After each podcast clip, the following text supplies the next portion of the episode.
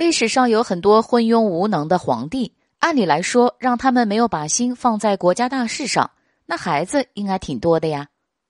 但是他们不仅在国事上无作为，在生育能力上也是差得很。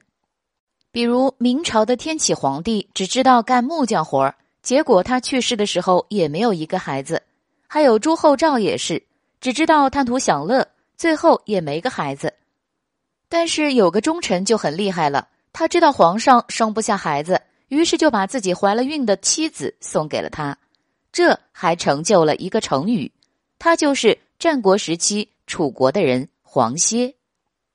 他原本是个默默无闻的人，因为受到楚王的委托，他一个人去了秦国，凭借自己的聪明才智，将楚国君主的儿子救了出来，然后受到了重用，后被称为战国四公子之一。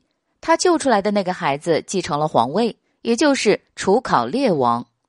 他是一个励精图治的人，但是一直苦于没有孩子，所以黄歇看到他那么忧虑，就将自己怀了孕的妻子送给了皇帝。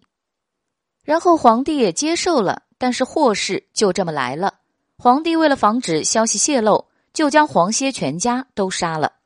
相比黄歇是很郁闷的吧？后悔做了这件事。从这件事衍生出来的成语就是无妄之灾。